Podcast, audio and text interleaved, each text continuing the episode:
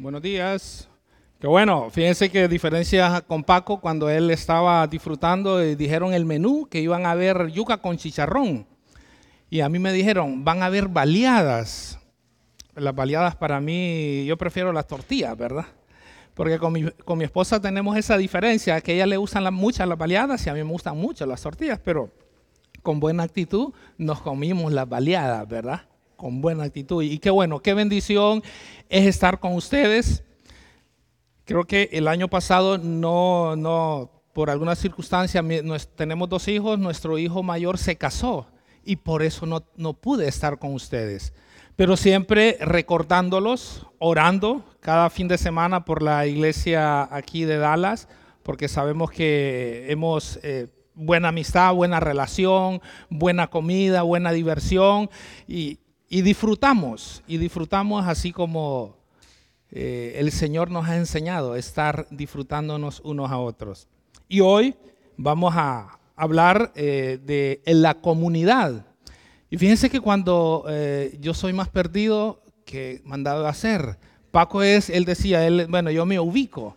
Y con mi esposa, siempre que vamos a alguna reunión y nos dicen, nos mandan esa, la, la aplicación, cómo llegar, y híjole, y nos hemos perdido y hemos decidido no, no usar, mejor vamos a usar el método que todos sabemos, preguntar dónde es el lugar, mejor, ¿verdad? No usar mapas, no usar eh, las aplicaciones, mejor preguntar. Y eso nos ha sido bien efectivo. Y cuando me dijeron el recalcular, híjole, que yo tengo problemas en eso de recalcular cosas, ¿verdad? O decir cosas o dar direcciones eh, en ese sentido.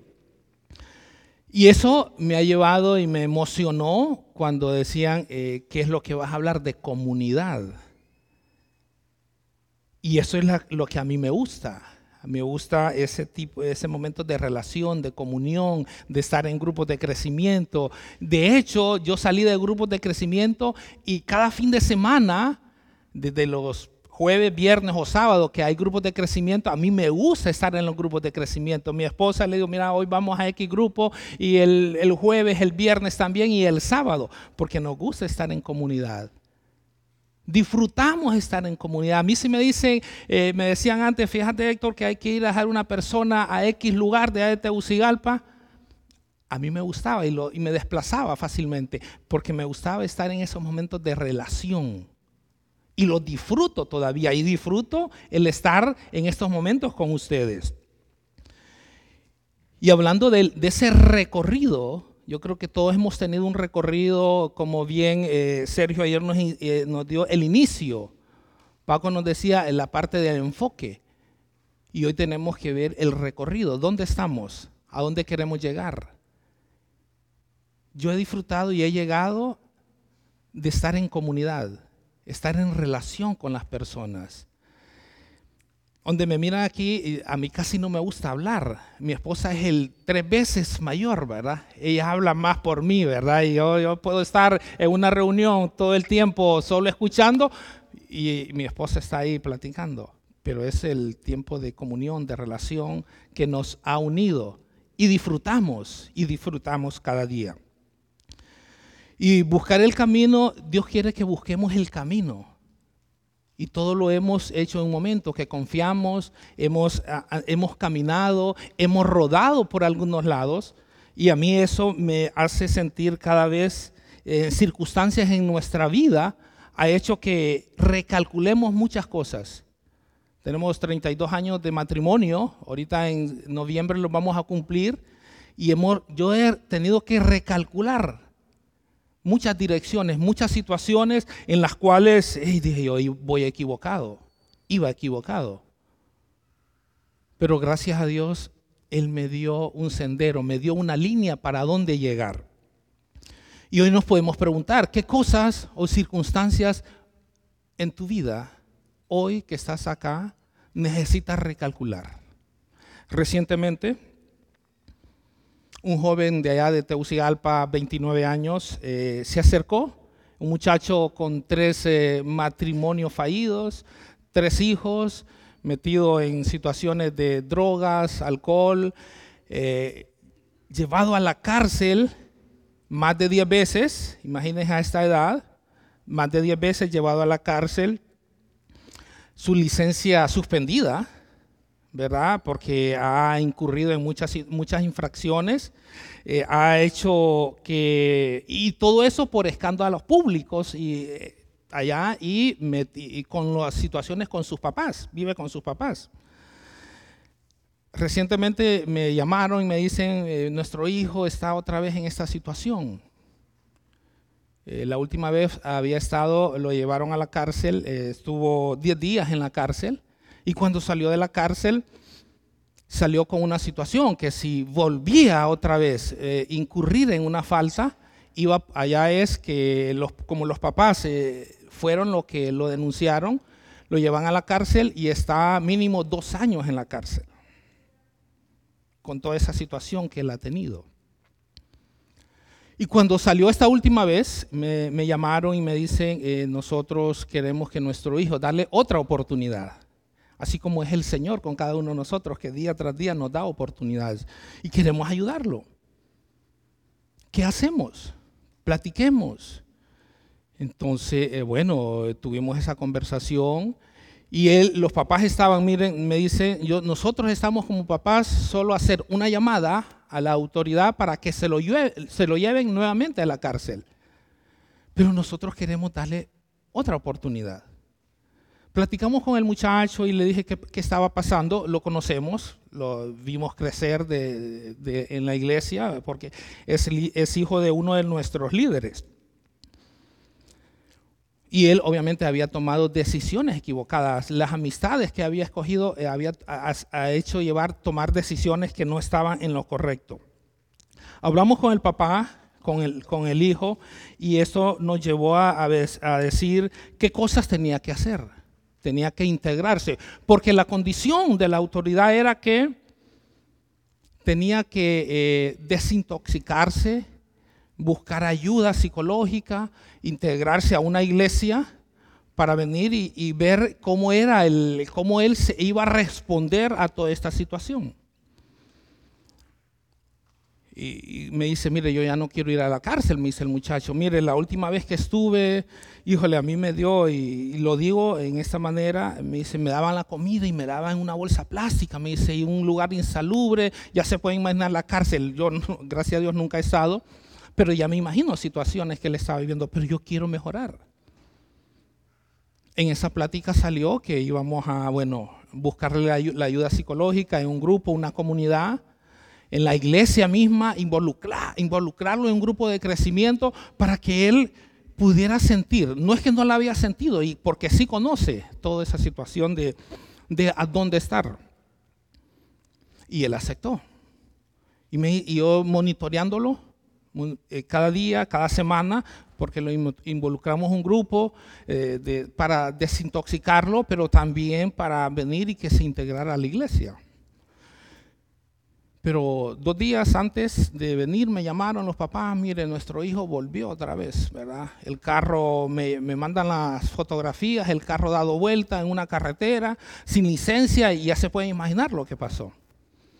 Pero me decían eh, los papás, quiero darle otra oportunidad, porque así somos los papás, ¿verdad? Damos más oportunidades, así como Dios nos las da a nosotros. A veces las historias todas creemos que terminan felices, ¿verdad? Pero no es así.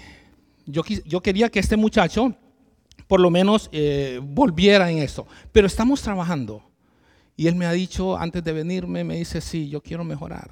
Deme más oportunidades. Y quedamos de que después que yo llegue, vamos a otra vez a platicar e involucrarlo en los grupos, en una comunidad en la cual nos ha ayudado. Y por eso estamos todos acá, porque ha habido momentos que alguien nos ha ayudado. Los grupos de crecimiento, las familias nos han ayudado. Yo soy testigo de eso, de que hemos experimentado todo ese momento de relación, de comunión. Y en lo particular yo, yo estoy más, con mi esposa estamos más que agradecidos porque alguien se, se interesó en mi vida, me involucró en grupos, en comunidad, en relación y el estar pendientes.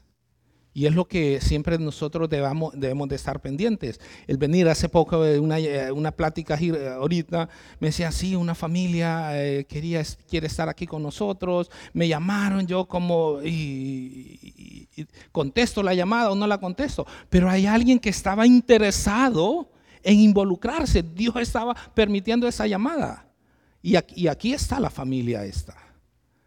Porque alguien se interesó en mi, en mi vida, alguien se interesó en mí y por eso estoy acá. Y podemos preguntarnos, ¿qué cosas tenemos que redireccionar en el día de hoy? ¿Qué cosas?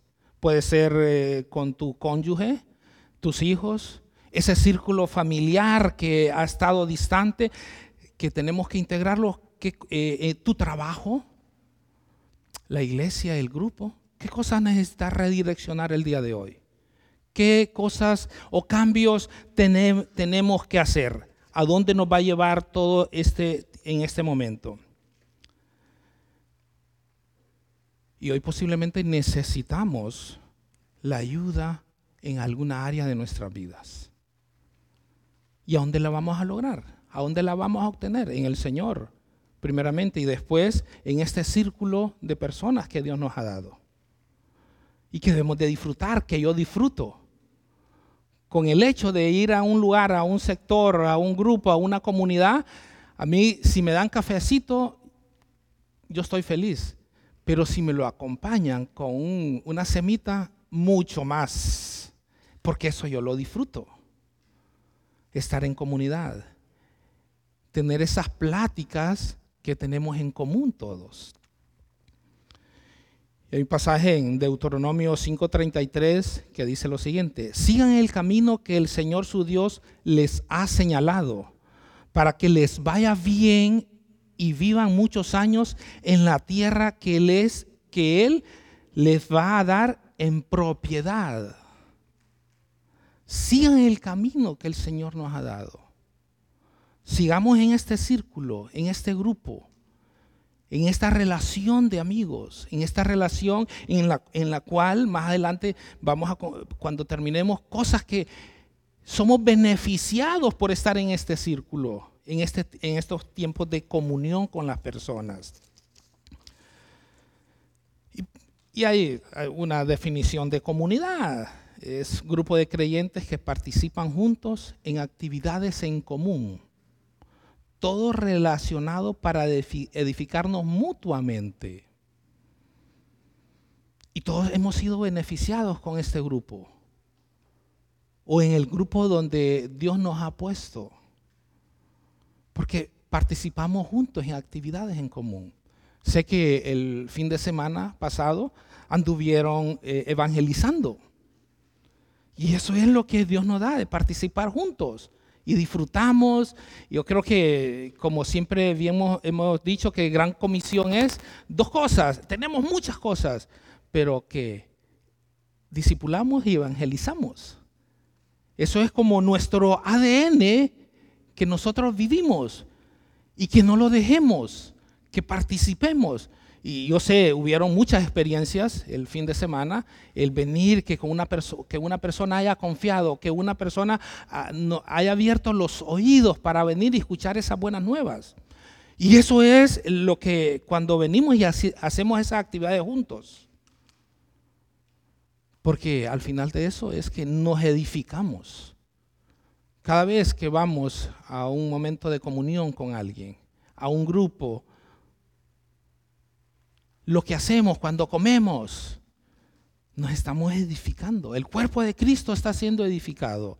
Y Dios eso nos manda, que seamos edificados siempre. Y si ustedes se recuerdan, Jesús mismo tenía un círculo de amigos. Eran doce, uno no quería y, al final ya sabemos qué es lo que pasó. No, no, no nos vamos a hablar de ello. Pero al final, fíjense que habían doce apóstoles, doce amigos uno se fue, pero en ese círculo, en ese grupo, esa comunión, habían dos mujeres también. Y por ende, ellas eran edificadas por el mismo, por mismo Jesús. María Magdalena y la otra María. Y, imagínense que lo extraordinario es que en ese momento Cuando Él resucita, ¿a quién se les aparece?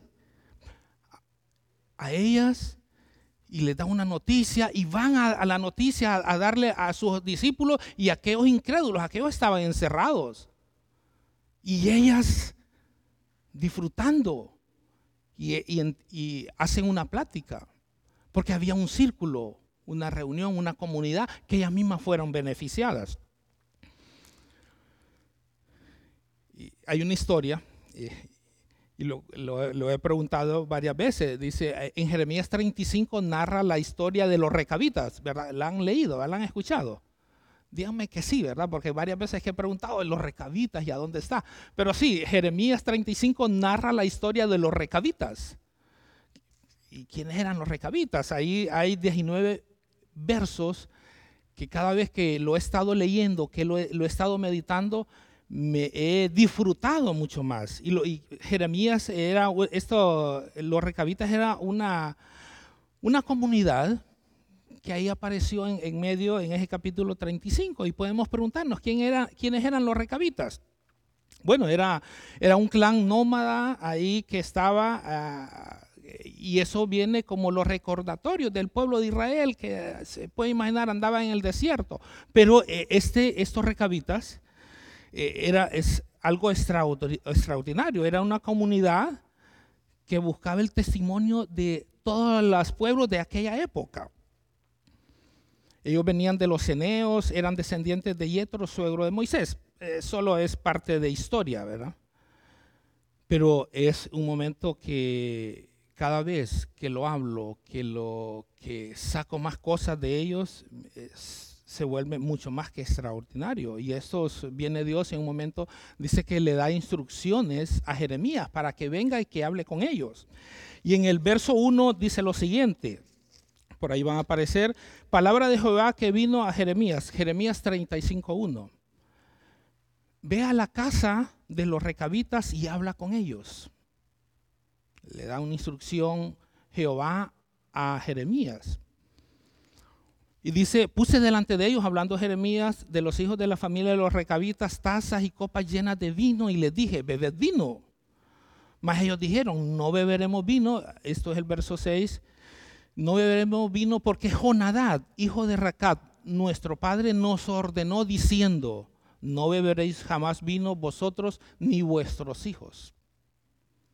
Alguien llamado Jonadad ahí habla que utiliza les dé una instrucción, mírenme, nosotros no vamos a beber vino y, vamos a obedecer. Más adelante el verso 7 dice, ni edificaréis casa, ni sembraréis cementera, ni plantaréis viña, ni la retendréis, sino que moraréis en tiendas todos vuestros días para que viváis muchos años sobre la faz de la tierra donde vosotros habitáis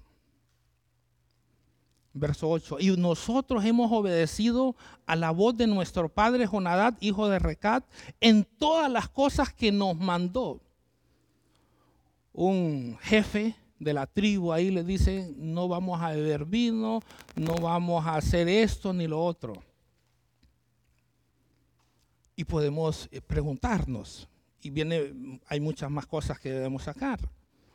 Y dice que en ese momento eh, viene Jehová y le dice a Jeremías, ve a la, gente de, Judá y de Jerusalén, no aprendéis a obedecer de este pueblo, de los recabitas. Hoy podemos preguntarnos, ¿por qué nos cuesta obedecer? ¿Por qué como comunidad, como grupo, como, como en ese lugar donde estamos, por qué nos cuesta obedecer? Este Jonadad ahí que apareció le dio instrucciones a este pueblo dice que ellos habían obedecido. Habían obedecido. Verso 14 fue la primera palabra de Jonadad, hijo de Recad, el cual mandó a sus hijos que no bebiesen vino y no lo han bebido hasta el día de hoy. Por obedecer el mandamiento de su padre, yo es, dice, yo es, lo he hablado desde temprano sin cesar y no me habéis oído. Dios nos dice, yo les he hablado a ustedes todos los días a través de la palabra.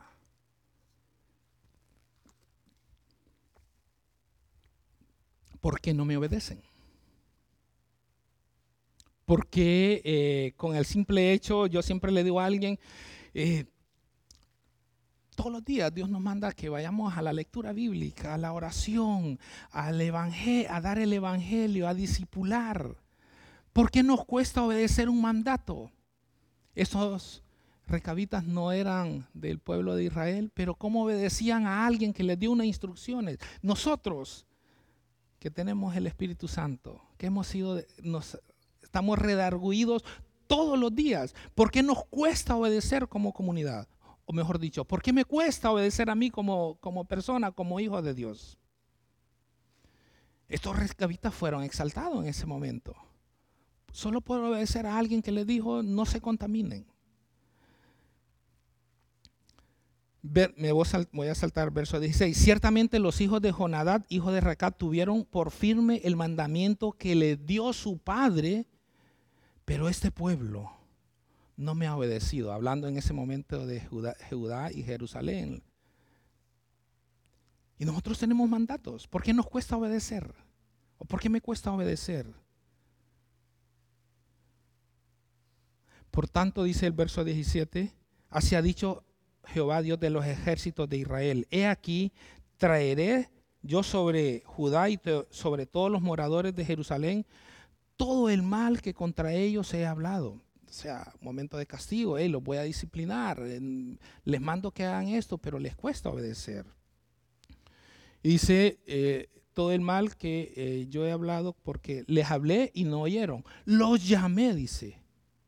Los llamé y no han respondido. No llama y no obedecemos? ¿Por qué cerramos nuestros oídos a la voz del Señor a través de lo que Él nos manda que, queramos, que, Él quiere que nosotros hagamos? Verso 18, y dijo Jeremías a la familia de los recabitas, así ha dicho Jehová de los ejércitos, Dios de Israel, por cuanto obedeciste el mandamiento de Jonadab, vuestro Padre y guardasteis todos sus mandamientos e hicisteis conforme a todas las cosas que Jonadás les mandó.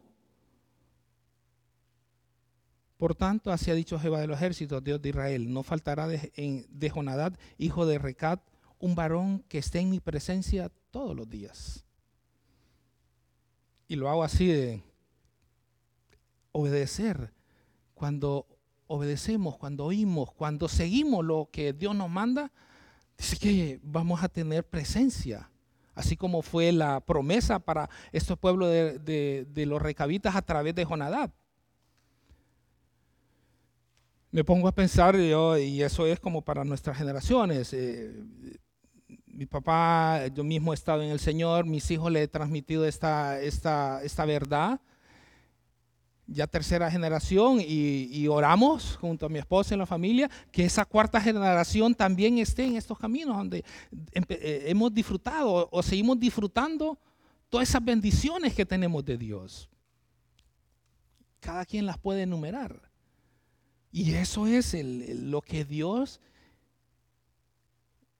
ha puesto por firme mandato, que vamos a estar en la presencia de Él siempre nuestras generaciones y que si, sigamos orando por esas generaciones que vienen detrás de nosotros. Y vamos, algunas características de resaltar de esta comunidad de los. Primero es la obediencia, ¿verdad? Ellos solo obedecieron, le dijeron no van a beber vino y van a vivir en tiendas y vamos a andar ahí. Obedecieron la obediencia. Pero también es la lealtad. En ese momento los recabitas no, no, no a Dios en ese momento, sino a Jonadad, la lealtad que les dio instrucciones y ellos la siguieron. También está la fidelidad de los recabitas. ¿Cómo está nuestra fidelidad ante el Señor, ante el grupo, ante esta comunidad donde Dios nos hace partícipes? Pero también la perseverancia. En aquel momento uno recalculamos y nos hemos mantenido. Posiblemente eh, eh, yo preguntaba cuando llegué el, viernes, jueves por la noche, el viernes por la mañana, y siempre están en aquellos hermanos que hemos compartido. No, no están, por alguna circunstancia, pero otros sí están. Así como el primo que no se le va, nadie va para que, que paga, ¿verdad? Si se le va a alguien, ahí lo sigue. Y ahí está, y miro caras nuevas que están disfrutando este círculo, esta comunión, esta relación. Y esa es la perseverancia que Dios nos manda.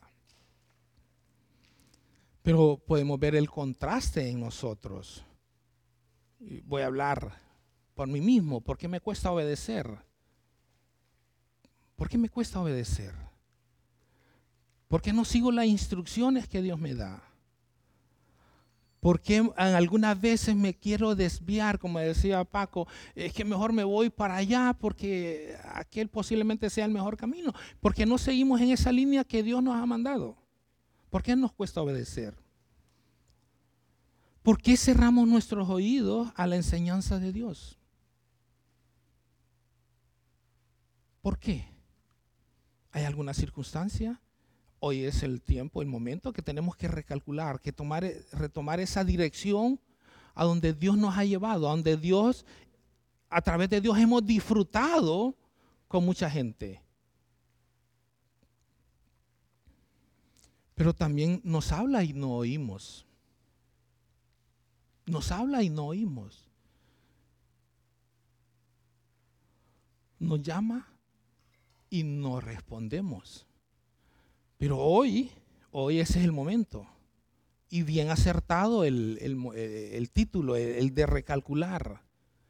Hoy queremos, cuando nos hable, que estemos oyendo. Pero que cuando nos llame también respondamos. ¿Y qué vamos a hacer? Son bien decisiones, son decisiones personales. ¿Qué vamos a hacer? ¿Qué voy a hacer yo? ¿Qué voy a seguir haciendo?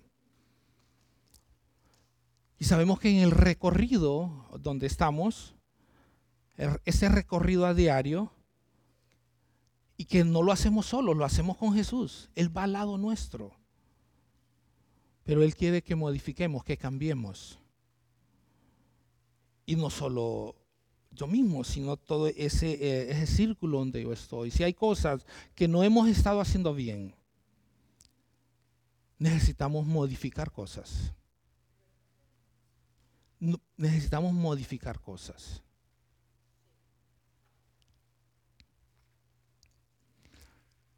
En el grupo, ¿qué cosas necesitamos modificar? Entiendo muchas veces eh, la parte acá de los trabajos, que las distancias, eh, y, es entendible. Pero ya no deben de haber excusas para venir eh, que cuando nos reunamos, cuando eh, tengamos esos tiempos de relación en el grupo, los viernes o, los días de iglesia, que seamos partícipes, que nos involucremos. Obviamente vamos a tener que modificar cosas, horarios, tomar decisiones. Yo eh, con Paco está en, Valle de Ángeles, yo voy al otro extremo, voy para Cihuatepeque. Y cada semana que vamos, con mi esposa, él, eh, ya estamos solos, fíjense, esa es otra historia.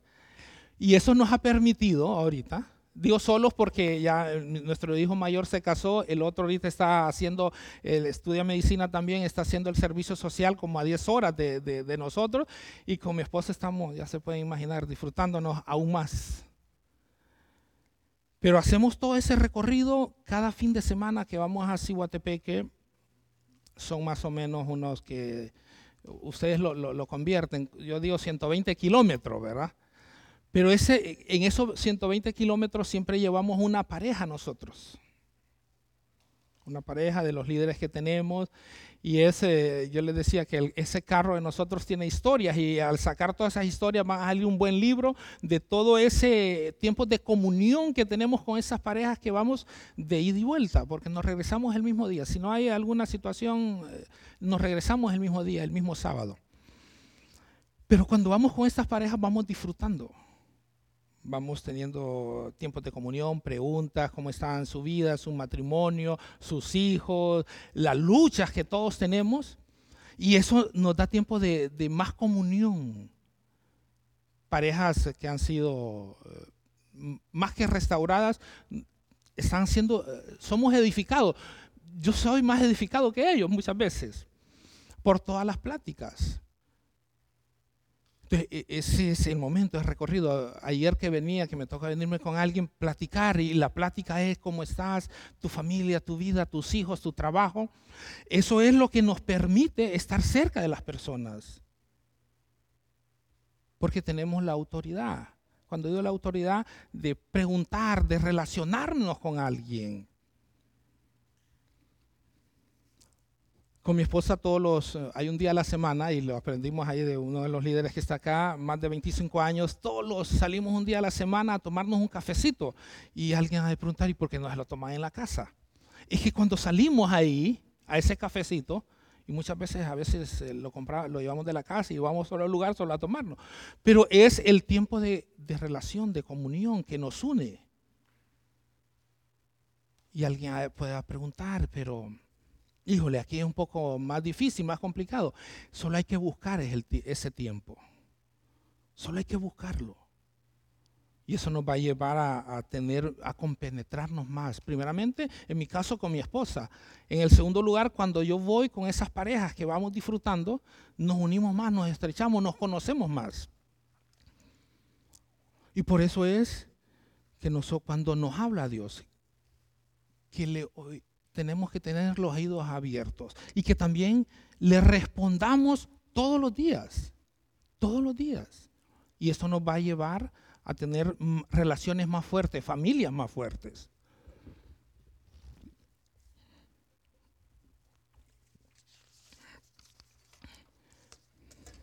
Después de los recabitas de Jeremías me llevó a mí a un pasaje en Apocalipsis 2.5.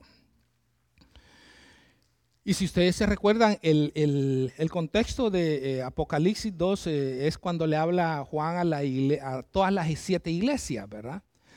Y la primera empieza con la iglesia de Éfeso. ¿Se acuerdan que primero en los primeros dos pasajes, tres pasajes, los exalta y todo lo que hacen, allá en Dallas, todo lo que hacen, qué bueno, evangelizan, hacen esto, lo otro, tiempos de comunión, buenas boquitas, tres pasteles y más bien ahí están otros guardados porque nadie se los, quiso comer ayer, ¿verdad? Tiempos de comunión, hablando en ese momento a la iglesia de Éfeso. Pero en el verso 5 dice lo siguiente. Así que recuerda dónde estabas antes de caer, hablando a la iglesia de Éfeso. Y miren, en esta versión dice, cambia y haz lo que hacías al principio. ¿Qué cosas necesitamos recalcular ahorita? ¿Qué cosas necesitamos redireccionar ahorita? Y eso se lo dijo a la iglesia de Éfeso, pero me lo dice a mí. Así que recuerda dónde estabas antes de caer. Cambia y haz lo que hacías al principio. Y dice más adelante, si no cambias, vendré a ti y quitaré el candelero, el candelabro de tu lugar. Otra versión dice lo siguiente, mira hasta dónde habías caído. Vuélvete a mí y haz las obras que hacías al principio. Que tenemos que recalcular, que tenemos que hoy volver lo que hacíamos antes. Si alguien puede preguntarse o decirse, de verdad, antes al principio cuando confié, como mi amor por el Señor eh, y nos decía, es, ya en mi casa ya ni me, ni me miraban, ¿verdad? porque solo estaba en la iglesia, en el grupo, sirviendo, haciendo algunas cosas que nos hacía. Pero claro, por ese afán a veces dejé de hacer algunas cosas y Dios cuando mire este pasaje dice, vuélvete a mí y haz las obras que hacías al principio. Hoy es el momento, el punto Hoy eh, tenemos el punto de partida, tenemos que cambiar, tenemos que redireccionar y cada quien va se, se va a dar cuenta, va a salir retado y va a poner como algún tipo de conclusión, ¿qué necesito? Volverme a Jesús. ¿Qué cosas necesito volverme a mi familia? ¿Qué cosas necesito volverme a mis hijos? En el trabajo, en el grupo, en la iglesia. Y hace poco pasé por, el, eh, pasé por ahí por Génesis leyendo y cuando escuché esto, no, también tengo que compartirlo, digo. Eh, en ese momento todos conocemos la, historia de Agar, que era la, sierva de, Sara, y ya sabemos aparte, pero en un momento ella sale al desierto. sale huyendo.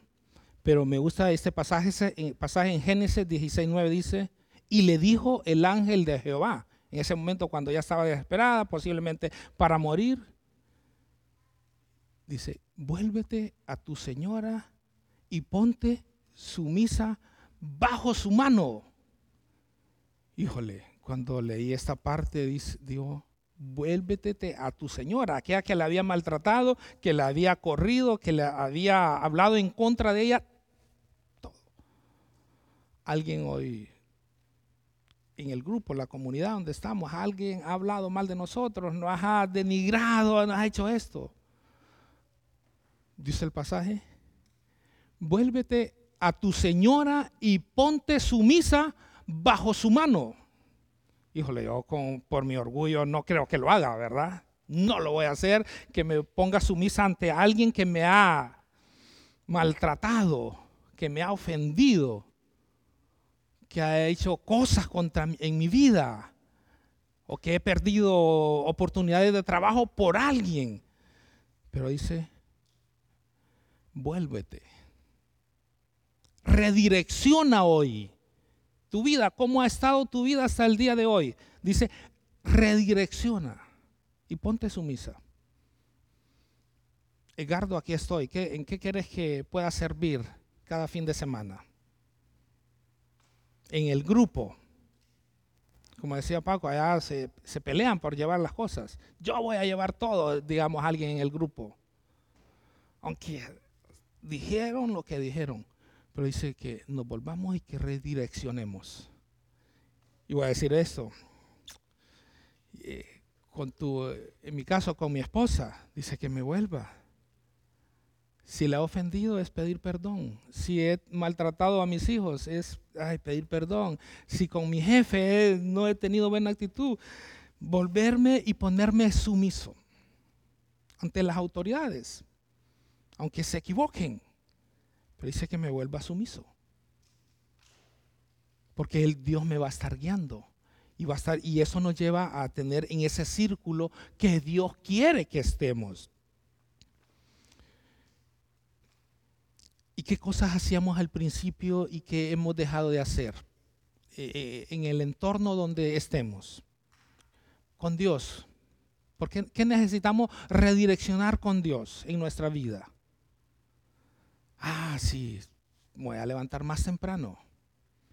Fíjense que hoy por, por, pero puro, puro error, y pido perdón a los varones si lo desperté, puse una alarma a las cuatro y media, pero la puse a las cuatro y media de Honduras.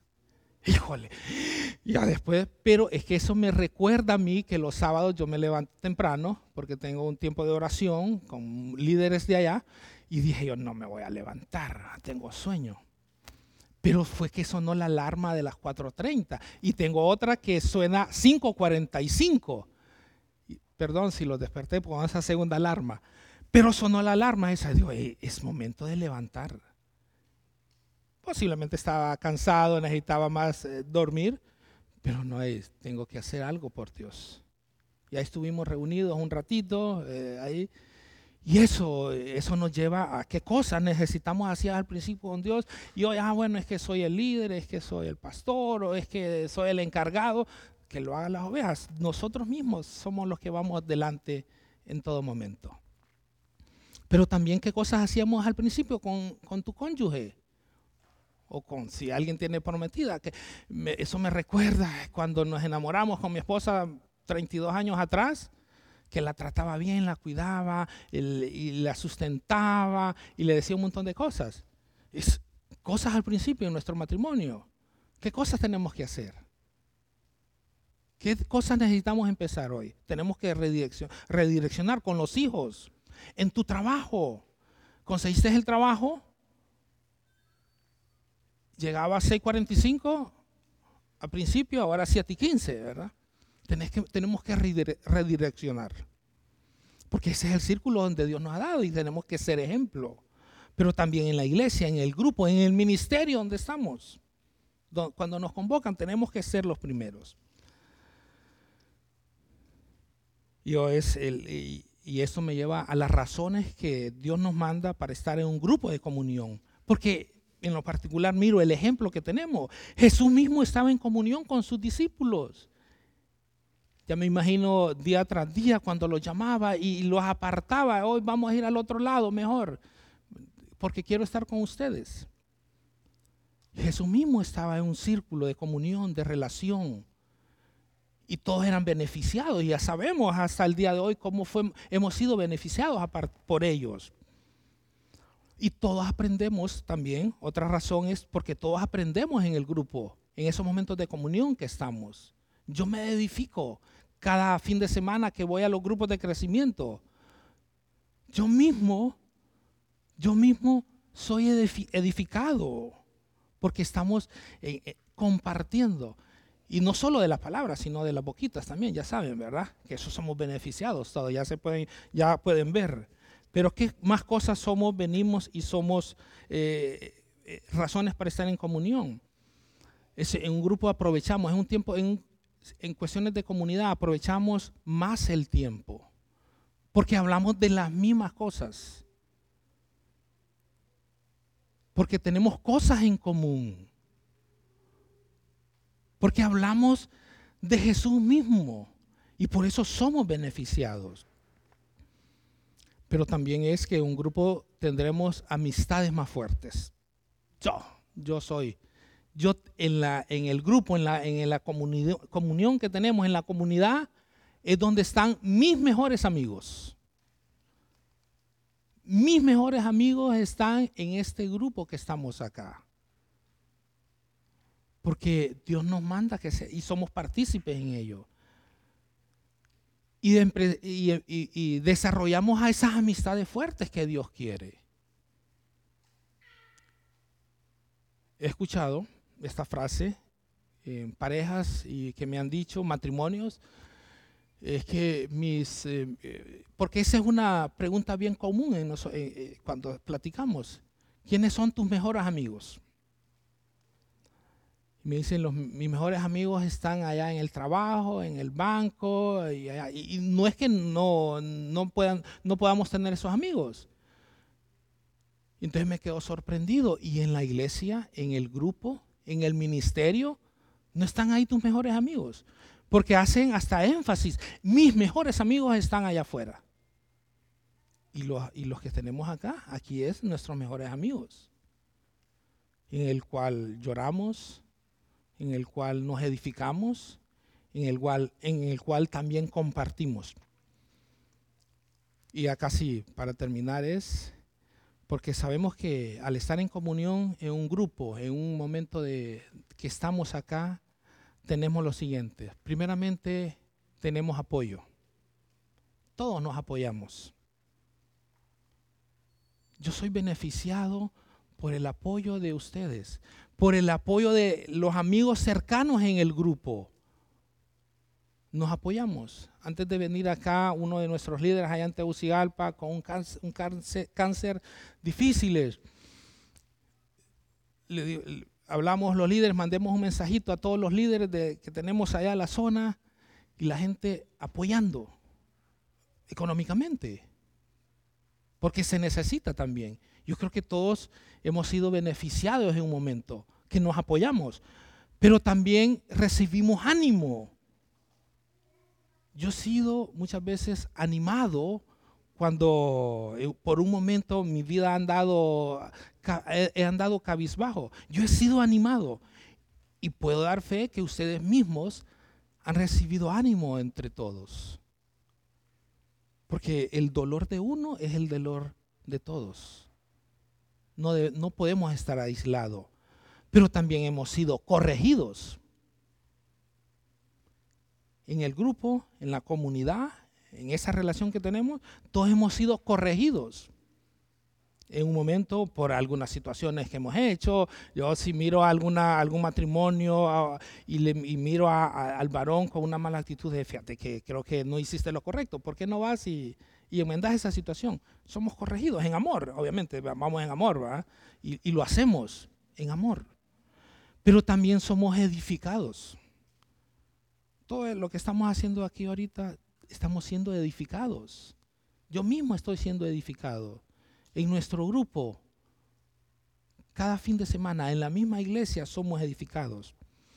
Pero también aprendemos a rendir cuentas. ¿Cuándo fue la última vez que fuiste a rendir cuentas? Obviamente no vas a ir a hacerlo con, con aquellos amigos que tenés fuera de este círculo donde estamos. No vas a ir a rendir cuentas de tu matrimonio a una pareja que anda, eh, que no conoce de Dios. Aquí mismo rendimos cuentas. Yo mismo, yo mismo rindo cuentas. Ya cada semana, cada semana me pregunta dos veces, tres veces por semana, ¿y cómo estás con tu esposa? Porque eso somos enseñados a rendir cuentas. Entonces la pregunta es, ¿cuándo fue la última vez que rendimos cuentas de nuestra vida? Como dice también rendir cuentas del dinero, ¿verdad? Que a mi esposa hay que rendir cuentas. Le digo, mira, Leo, ahí llegó el mensajito, ¿qué fuiste a comprar acá? Le digo, eso no estaba ahí, Leo, en el presupuesto. Ah, parte de rendir cuentas. No, no estamos hablando de eso, pero hasta eso sale, ¿verdad? Uno miramos y nos identificamos.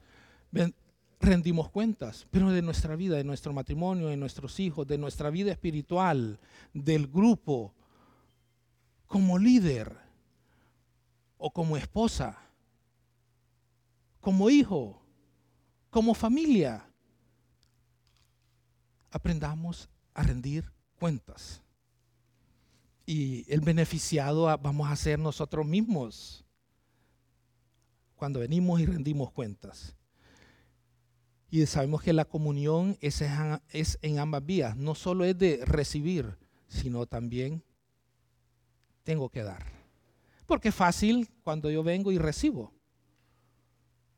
pero también tengo que dar.